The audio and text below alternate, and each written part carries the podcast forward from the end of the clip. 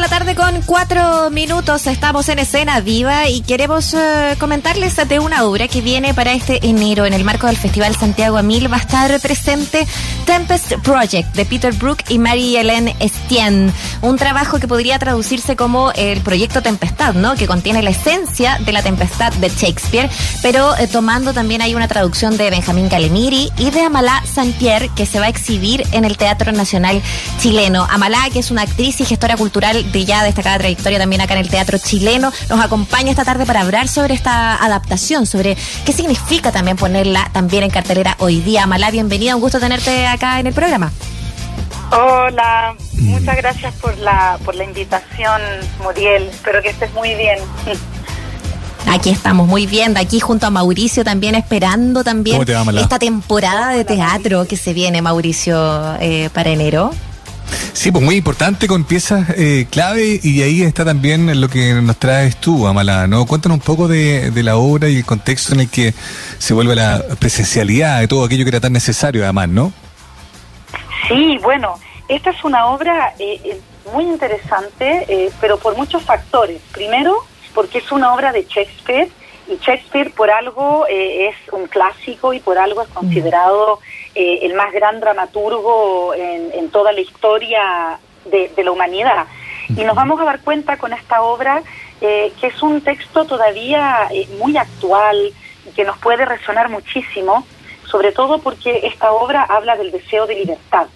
Y bueno, hemos visto este concepto de libertad que ha sido un poco manoseado y los distintos puntos de vista, ¿no? De qué se entiende por libertad y, y también eh, esta falta de libertad que hemos tenido nosotros en pandemia. Por lo tanto, siento que eh, estamos en un momento en que el concepto, la idea de libertad cobra especial relevancia y esta obra de Shakespeare escrita ya hace, hace ya más de 400 años atrás, eh, ya abordaba esa, esa, ese concepto y esa noción como algo intrínseco también a, a la condición humana, finalmente, mm. que es lo que desea el hombre eh, en un momento dado es anhelar su libertad frente a las distintas circunstancias de, la vida.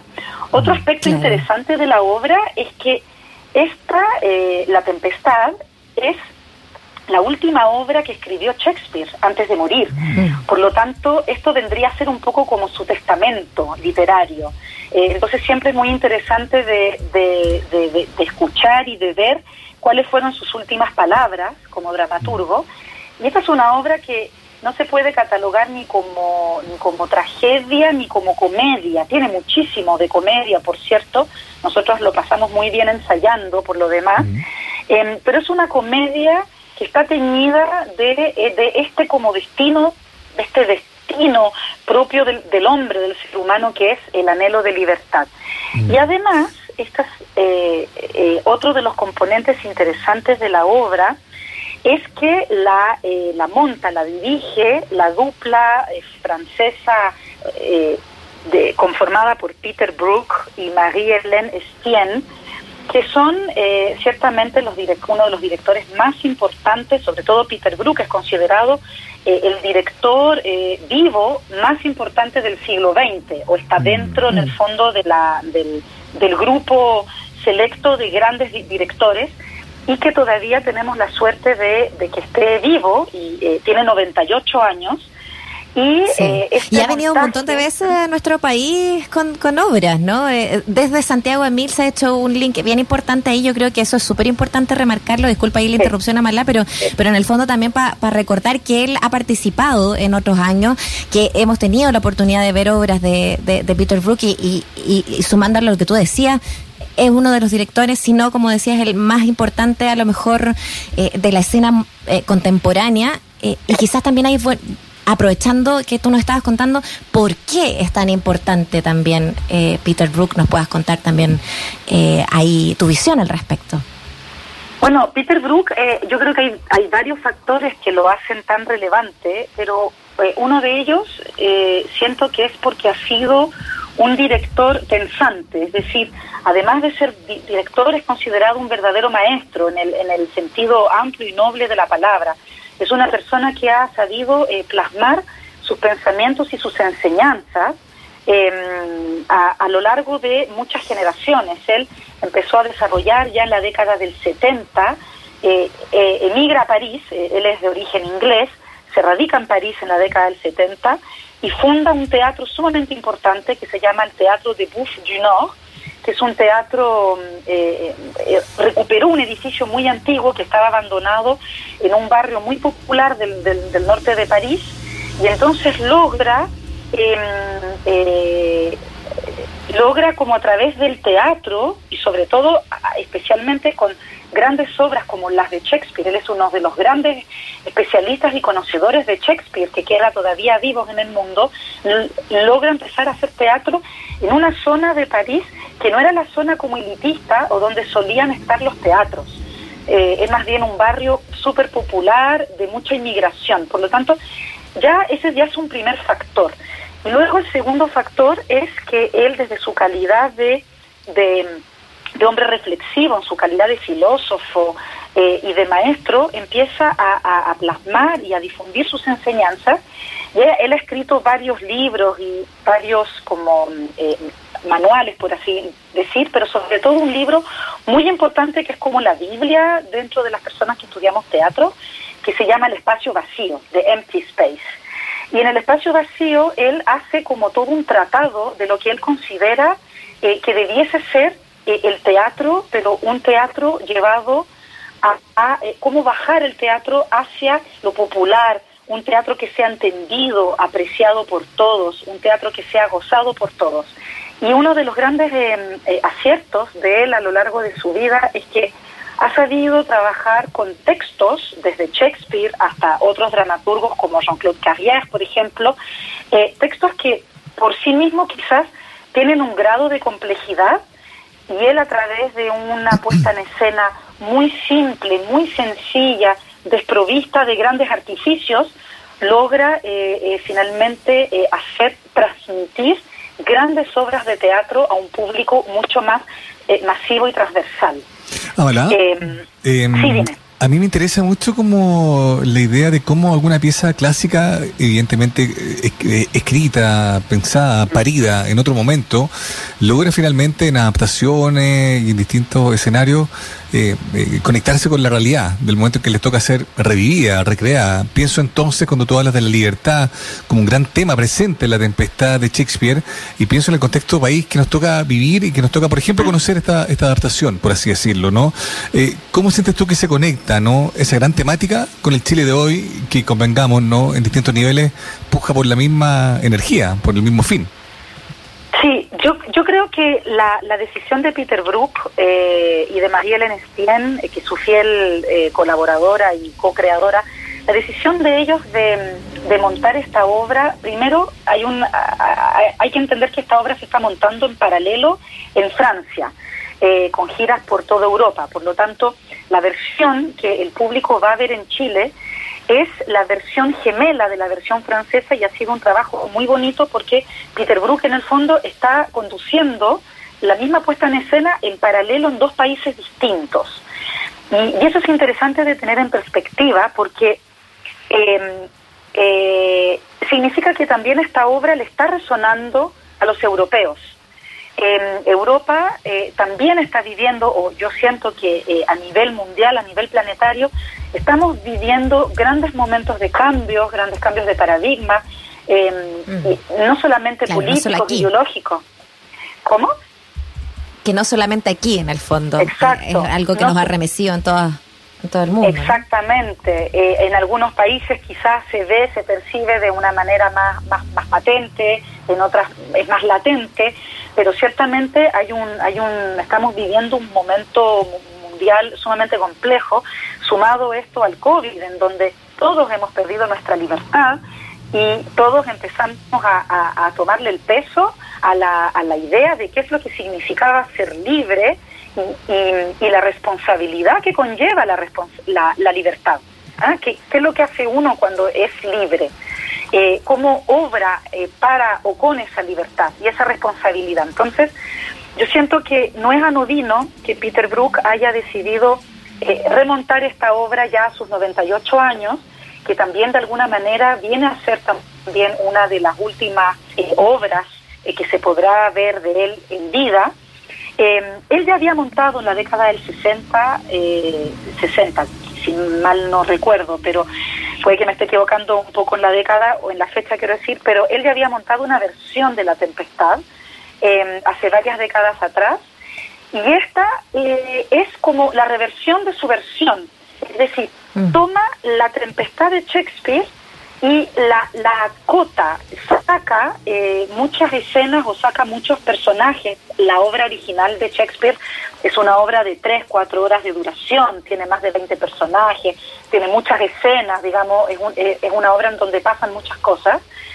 Y Peter Brook con Marie-Hélène Estienne se concentran en la esencia de la tempestad y, empiezan a hacer un trabajo muy bonito de joyería muy fina para dejar las escenas y los personajes más esenciales, que son aquellos que mm, mejor nos van a hacer escuchar y descubrir como este anhelo de eh, libertad. Y, y, no es eh, anodino que él haya elegido esta obra ahora en el final de su, de su vida, de su carrera. Siento yo que Además, aquí en Chile, con todo el proceso además político que estamos viviendo, em, personalmente, a mí, yo que asisto a todos los ensayos como asistente de dirección, eh, algunos textos que hace dos meses atrás no nos resonaban con tanta fuerza, ahora que han pasado las elecciones y que hemos visto mm, eh, eh, cómo ha sido muy complejo esta, esta, esta como pugna por quién se atribuye la verdad, la verdad de lo que es la libertad, cómo estos textos de Shakespeare empiezan a resonar de una manera distinta en nosotros, eh, ahora que estamos viviendo de pleno un poco esta, esta como, como pugna. Claro. Oye, ¿sabes qué? No sé si te pasará lo, lo mismo a propósito de que también nos, nos, cuentas de que estás ahí haciendo de, no solo de traductora, no sino de, asistente de dirección con, con esta, eh, eh, la pieza acá en Chile en el fondo, eh, esta pieza espejo en el fondo de que está moviéndose en Europa, pero, pero está también esta versión acá, de que es un poco como deprimente un poquito, ¿no? esta, esta sensación de que no logramos aprender nada, porque al final nos resuenan tanto los mismos errores finalmente. Que, que, que nos enrostra un poco la obra de Shakespeare. Eh, absolutamente, y, cuando uno empieza a, analizar o a entender los personajes shakespearianos, sobre todo para aquellas personas que, que, son más conocedores de la obra de Shakespeare, uno se empieza a dar cuenta que todos estos personajes son arquetipos. Por eso Shakespeare es un dramaturgo que ha logrado eh, sobrepasar eh, eh, el tiempo, su tiempo, y sigue siendo tan presente, porque finalmente él ha logrado entender muy, muy bien eh, como el, el, arquetipo de la condición humana, los, los tipos de personas que podemos ser. Amalá, para aprovechar el tiempo también, estamos hablando con Amalá Pierre, actriz, gestora cultural. Hoy día es eh, una de las traductoras de The Tempest Project, eh, que, va a traer Santiago Amil acá a nuestro país. Va a estar presente en la cartelera de enero del 20 al 23, por si quieren comprar las entradas. Están a la venta ya a través de la misma página del Festival Santiago Amil. Eh, Amalá, de esos personajes arquetípicos eh, ¿Quiénes son? Pongámoslos ahí, contemos un poquito qué es lo que hacen, brevemente poder eh, asimilar un poquito el, contenido, el contexto de la historia eh, y de estos personajes que se nos presentan acá y que, además están ahí, eh, por ejemplo, en el elenco está Pablo Schwartz. hablemos un poquito de eso para traerlo también a, a nuestra cartelera. Sí, súper. Mira, bueno, esta, muy brevemente, esta es una historia muy sencilla. Esto ocurre en una isla desierta. Eh, y en esta isla desierta viven confinado eh, Próspero, que, es, que había sido duque eh, de Milán, en Italia, y este duque fue em, exiliado por su propio hermano por un tema de pugna de tierra, pugna por el poder. Y es exiliado y confinado en una isla totalmente aislada, una isla desierta, y él vive ahí con su hija y, eh, y con, un, con un esclavo que tienen ahí, que es un habitante nativo de la isla, Calibán, y esta isla está poblada de espíritus, de, de mm, claro, de espíritu, es una, es, es, una isla mágica. Y Próspero también ha, sabido cultivar la magia, es como un alquimista, por así decir. Mm. Y eh, llega un día en que en estos azares de, de la vida, hay una, eh, él levanta una tempestad y, em, y se hunde el buque del rey en las costas de esta isla. Y en el buque del rey viene el rey y viene el heredero del rey, el príncipe. Entonces, este mago próspero aprovecha esta, este acto circunstancial eh, para em, hechizar a todos, a todo el barco, hechiza a los marinos, hechiza al príncipe, hechiza al rey, y a través de su magia y de, y de sus hechizos empieza poco a poco a, encontrar una, un artilugio para él poder recuperar su libertad y poder irse de la isla, pero recuperando su título de nobleza. Entonces él va a hacer una serie de cosas que son, por un lado, muy tiernas, como hacer que se enamoren los personajes, por el otro lado, hace cosas muy divertidas, como que eh, el, espíritu, Ariel, eh, le haga eh, juegos y le haga magia a los, a, los, a, los marinos para que se asusten mucho. entonces, em, digamos, esa es como la historia. Ahora, en estos personajes arquetipos, en el fondo, nos vemos enfrentados a el bien y el mal. Pero lo que, lo que acá es muy interesante es que en este bien y el mal no significa que hayan personajes buenos y personajes malos.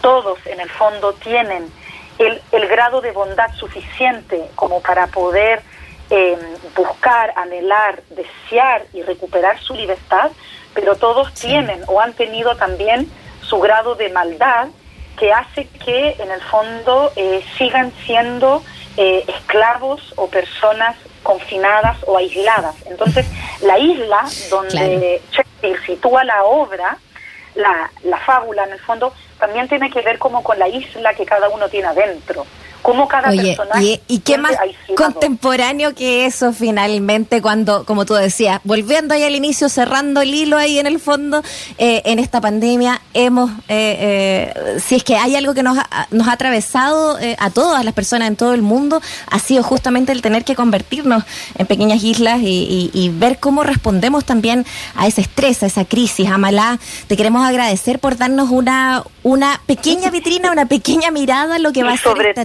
tremendo proyecto que se viene ahí eh, en Santiago Amir y les recordamos que las entradas están a la venta eh, ahí a través de la página de la Fundación. Espera, espera, que no, he, que, no he nombrado al, elenco, el elenco, por favor, que son los más Ay, importantes. Sí, el elenco. Sí, porque acá tenemos aquí las grandes actuaciones de eh, la dupla increíble de Diana Sanz, gran actriz del Teatro Nacional chileno, con Pablo Schwartz, que lo hace increíble, que además es un actor muy cómico, y luego puros actores jóvenes del teatro de, la, de, la Universidad de Chile, Alex Quevedo, Noelia, Noelia Coñuenao, Rafael Contreras y Aldo Marambio. Realmente es un elenco de lujo que eh, no tiene nada que envidiar al elenco de Francia. Digamos, son dos elencos profesionales muy talentosos en ambos países. Muy bien, muchas gracias, Amala, por todo lo que has tenido que contarnos hoy día sobre esta pieza. Un abrazo grande.